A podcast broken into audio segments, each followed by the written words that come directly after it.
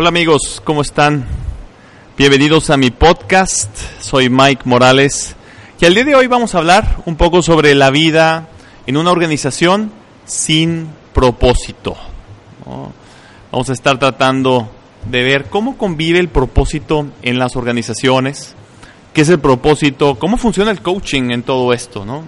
Digo, primero que nada es importante el poder entender que el coaching juega un papel muy importante, pues el propósito no es algo que se formule, no es algo que se pueda desear, se pueda hacer como una lista del wish list famoso, sino realmente eh, se descubre, ¿no? Es, es, algo que ya debe de estar eh, dentro de la organización y que se refleja en todo lo que uno hace, dice, en todo lo que uno planea, incluso en todo lo que uno eh, interactúa con otras, con otras personas.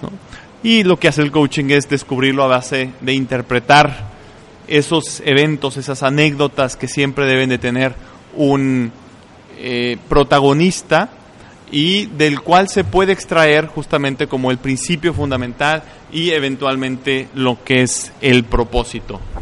Pero básicamente lo que queremos hablar el día de hoy, lo que quiero hablar el día de hoy contigo es pues las tres cosas que ocurren cuando justamente una organización carece del propósito. Y es algo que me han estado como preguntando, pues hay otras, eh, vamos a decir, otras metodologías que te ayudan mucho como a alinear a los equipos, que te ayudan mucho a coordinar a los equipos y pues al parecer pueden dar los mismos resultados muy rápido, ¿no? Eh, algo que pues haces cualquier adecuación o compras un software y te permite realmente pues una organización alineada y funcionando. Yo lo único que digo es que una organización sin propósito pues lo primero que arroja es que esa alineación dependa de las personas, de una persona en específico, ¿no? Todo avance en una organización siempre requiere una cierta alineación, eso es indudable. O sea, si nosotros queremos avanzar, ir de un punto A a un punto B, siempre te va a requerir pues una alineación. Es decir, todos pues marchando en, en el mismo, la misma dirección, el mismo sentido y hacia el mismo lugar. Sin embargo, esta alineación siempre depende de que una persona pueda estar así como que sacando el chicote o un software te pueda estar eh, de alguna manera coordinando las actividades para llegar a un mismo punto. Sin embargo, una vez que esta capitán o esta persona, pues una de dos, o se desenfoca o pues se retira de la organización, esa alineación y ese avance se detienen necesariamente. Eh, le llamamos nosotros una administración disciplinaria y pues, pues nuevamente, yo creo que es algo que si un eh, pues capitán de esto se retira de la organización, pues cesa ese impulso, ese movimiento y esa alineación, pues estaba en torno a esta persona y no en torno a un propósito. Eh, un caso del cual me gusta mucho hablar es el caso de Lilla Coca y Chrysler. Eh, Chrysler estaba al borde de la bancarrota, eh, había intentado todo, había realmente reformulado muchos de sus, de sus antiguas eh, antiguas soluciones, antiguos recursos, había pedido préstamos y pues nada parecía funcionar. Llaman a un, en ese tiempo, a un joven Lee Coca que venía de Ford, que había inventado el Mustang, y pues llega a Chrysler y lo primero que hace es eh, alinear eh, a la gente, quitar el desperdicio, vender algunas plantas y finalmente pues él hace lo que hoy llamamos la mamá móvil eh, o el, el, pues esas vans especiales eh, nacen de hecho en Chrysler y tienen una gran aceptación. Eso hace que la compañía vuelva otra vez a la vida, pague todas sus deudas o la mayoría de las deudas y regrese un fondeo de gobierno que le habían hecho a Chrysler. La verdad, se hicieron libros, películas acerca de Lilla Coca como una leyenda ese The Greatest Comeback, no, eh, pues no sé si lo han escuchado, pero a ese regreso impresionante que pudo orquestar Lee Coca, pero sin embargo todo estaba centrado en ese mismo Lee. Yo creo que ese éxito se le subió a la cabeza como es a veces eh, de una manera muy, muy lógica, ¿no? A veces es algo que, que siempre ocurre, ese éxito sube a la cabeza y empieza pues a comprar unos viñedos en Italia, saca su propio su propia marca de aceite de oliva e incluso empieza a coquetear con la idea de ser candidato a la presidencia de los Estados Unidos. Y todo eso al final lo, lo, desenfoca eh, y creando pues, pues un vacío de poder dentro de Chrysler y que finalmente desemboca en pues una crisis, una crisis de hecho que es mucho más, eh, más aguda de la que era antes de que llegara Lee a la presidencia de Chrysler. Entonces, punto número uno, la alineación depende de una persona. Número dos, el avance es siempre temporal. Algo que hemos nosotros notado cada vez que llegamos a una organización que pues no tiene un propósito fijo, es que su avance y su progreso resulta ser temporal, no es de largo plazo. Depende de factores externos siempre, de que todo se alinee para que puedas ir hacia adelante y puedas de alguna manera ir prosperando. ¿Por qué? Porque bueno, todo avance tiene siempre un, una, eh, adversidad, algo que le llamamos nosotros una fuerza en contra, en contra del sistema. Y si el sistema no tiene un propósito en sí, pues ese avance va a cesar eventualmente. Víctor Franklin, en su libro El hombre en busca de sentido, dice que el hombre que tiene un propósito es capaz de sufrir casi todo con tal de cumplirlo, aunque le vaya la vida de por medio. Fíjate que eh, algo que usamos mucho en el coaching es el, contraste y contrastamos esta historia eh, dándole vuelta y decir, bueno, pues el hombre que no tiene propósito, entonces no es capaz de sufrir nada, eh, pues no tiene nada que cumplir. Entonces, eso pasa también a nivel organización.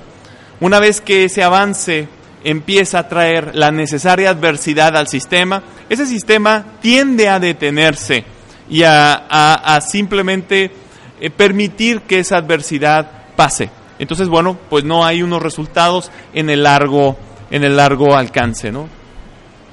Otra de las, el número tres es que la operación resulta ser muy, muy absorbente.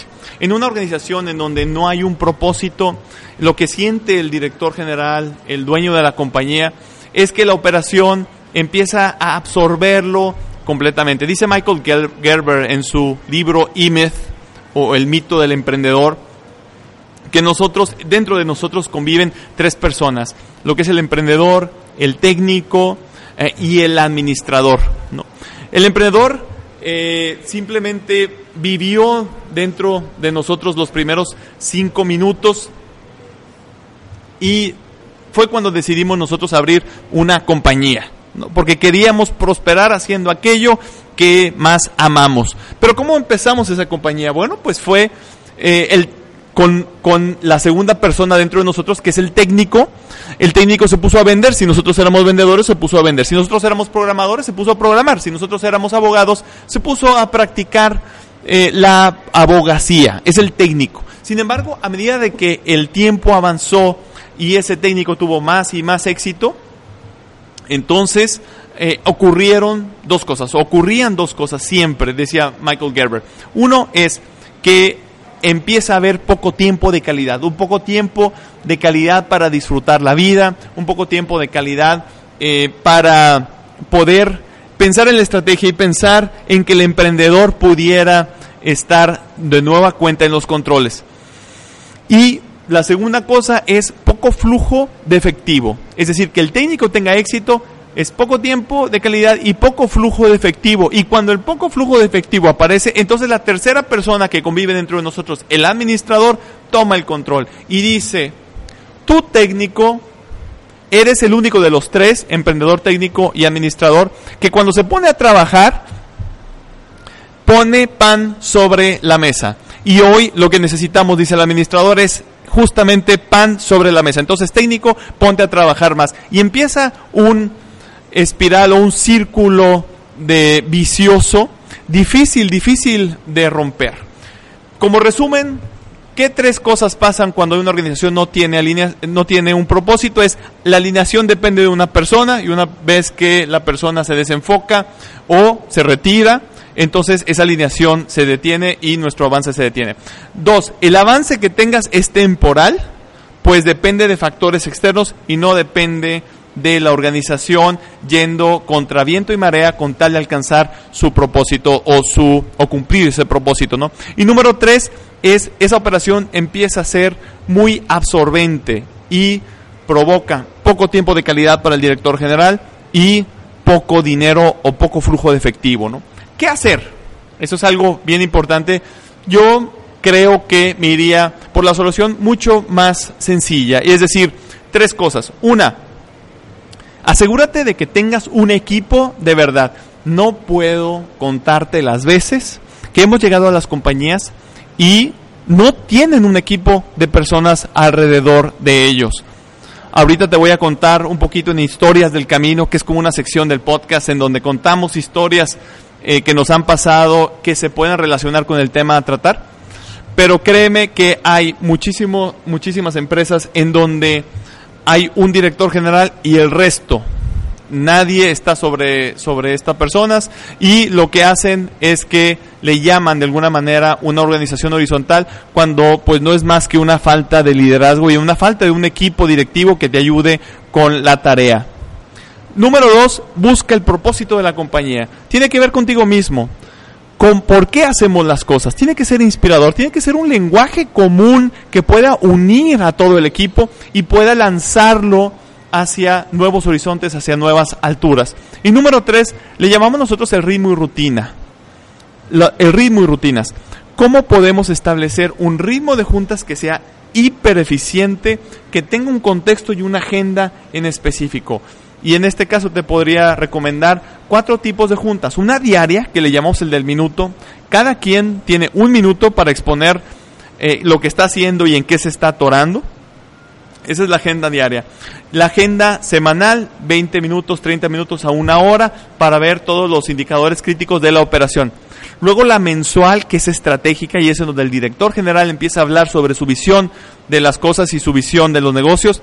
Y luego la trimestral, que es como un corte cada 12 semanas, cada 13 semanas, eh, viendo en dónde estamos y hacia dónde queremos ir. Ese es el ritmo, ¿no? Ahí debemos de desarrollar nosotros las rutinas que necesitamos para cumplir justamente ese propósito. Y es un ritmo que comunique, que impulse y que devalúe, evalúe al equipo eh, que, este, que tenemos o que ya, ya hemos estado formando. Esas son como las tres recomendaciones que yo te doy para que no vivas una organización sin un propósito.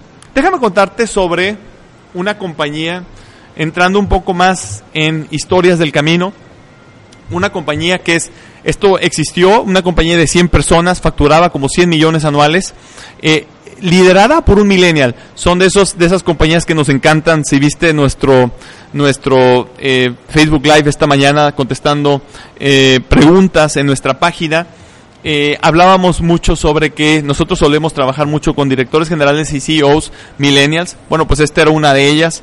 y que había hecho múltiples intentos súper costosos de transformación esta persona, este CEO, es una persona brillantísima, visionario y atrevido, que no se detendría hasta alcanzar aquello por lo que, para, lo, para lo que fue hecho. Sin embargo, no había podido lograr una organización tal como él la sentía, la concebía, como debía ser. Una organización que pudiera ser trascendente y de la cual pudiera él estar orgulloso, ¿no?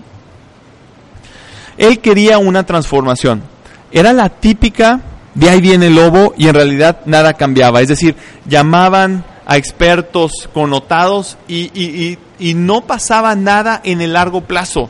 Es decir, estos, esos esfuerzos no prosperaban en el largo plazo y dependía mucho de las personas, como lo que había hablado, de la persona que en cuestión estuviera ejerciendo esa disciplina y esa alineación.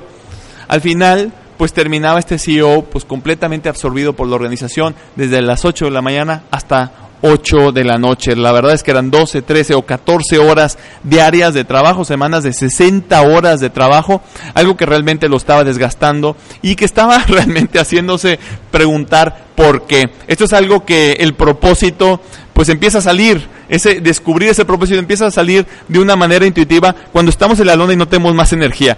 ¿Por qué crees que pasa? Porque es importante que lo hagamos cuando justamente no tengas una crisis encima, ¿no? La gente que trabajaba con él estaba ya apática y cada vez que el CEO llegaba con un consultor nuevo, ya sabían que era como la moda del momento eh, y que esto no se sostendría en el tiempo, ¿no? El costo ya había sido alto, pero sobre todo el costo en cuanto a credibilidad había sido enorme. La rentabilidad emocional estaba en negativo, puedo asegurarte eso, ¿no? Nosotros entramos a esta organización sinceramente con algo de nerviosismo, pues las credenciales de las consultoras y coaches anteriores eran francamente impresionantes. Habían trabajado en muchos más países que nosotros, habían trabajado con marcas eh, más famosas o más grandes que nosotros y nadie había logrado obtener resultados en este sistema. Entonces nosotros nos preguntamos, bueno, ¿por qué nosotros sí lo lograríamos? En fin, nosotros simplemente, y te puedo platicar, nos decidimos y nos dedicamos a hacer lo que sabíamos hacer. Primero, buscamos el propósito, no íbamos a inventar y menos en una situación en donde pues nuestra reputación podría estar en la línea. Entonces buscamos el propósito de inicio, fue un proceso increíble, fue algo complicado pues no daban, pues nos daban el material que las anteriores eh, consultoras habían formulado y no era que no sirvieran para nada, pero era más bien que no era el momento de utilizarlos, teníamos que hacer un paso cero, es decir, un, un dar un paso hacia atrás y comenzar con eso que es el propósito, no de un wish list y lo que quieres y hacia dónde quieres llevar a la compañía. después de muchas iteraciones, logramos el objetivo primero. Encontramos su propósito como organización, buscando en los anales de sus anécdotas y sus múltiples protagonistas, porque realmente tenían muchísimos protagonistas, no solamente el CEO. Imagínense ustedes entrar en un proceso tan raro en ese tiempo, ahora lo sigue siendo, pero no tanto. Después de haber pasado por temas de Lean Sigma, de finanzas, de contabilidad, pues ahora a buscar un propósito. Imagínate nada más la cara pues de su de su del CEO primero y también de, de su, su, su, su círculo íntimo, ¿no? Sin embargo, y pregunté recientemente al CEO, oye, ¿por qué creíste en, nosotros después de que, bueno, pues al paso de los años este ha sido un gran, gran éxito para nosotros y ha sido un caso de éxito que nos ha llenado enormemente porque hemos podido cumplir el propósito y llevamos años ya trabajando con ellos, amamos trabajar con ellos y ellos aman trabajar con nosotros, ¿no? Es algo que me acuerdo ahorita, es algo que, que digo y voy a decir mañana eh, que, comienzo mi etapa presencial en Legade, eh, dictando el, justamente el, taller de estrategia para la Masters in, Master in International Business Management para Legade. Algo de lo cual estamos muy muy muy orgullosos y honrados de poder estar hablando de estrategia en una de las tribunas pues más importantes de Latinoamérica eh, para este tema Mañana vamos a estar hablando justamente sobre eso y pues una de las frases con la que estamos abriendo es strategy is a love it's a love story, right? I mean, estrategia es una historia de amor y justamente ha pasado con esta con esta compañía, ¿no? Y le pregunto, "Oye, ¿cómo es que tú decidiste buscar tu propósito cuando habías estado ya con consultores que estaban tratando cosas tan técnicas como Lean Six Sigma y cosas así. Y me dijo, mira, simplemente se sintió bien. ¿no? Fue algo más límbico que de la neocorteza. Y estás hablando un poco más del área del cerebro, ¿no? Donde, donde registramos las emociones es, el, es el, el cerebro límbico. Y la neocorteza es donde registramos el lenguaje, la razón y los números, ¿no? Entonces, no fue nada por el estilo, fue algo que se sintió bien. Y bueno, pues yo creo que es algo que, que, para nosotros ha sido una, como les decía, el tema de la estrategia ha sido un caso de éxito sonadísimo.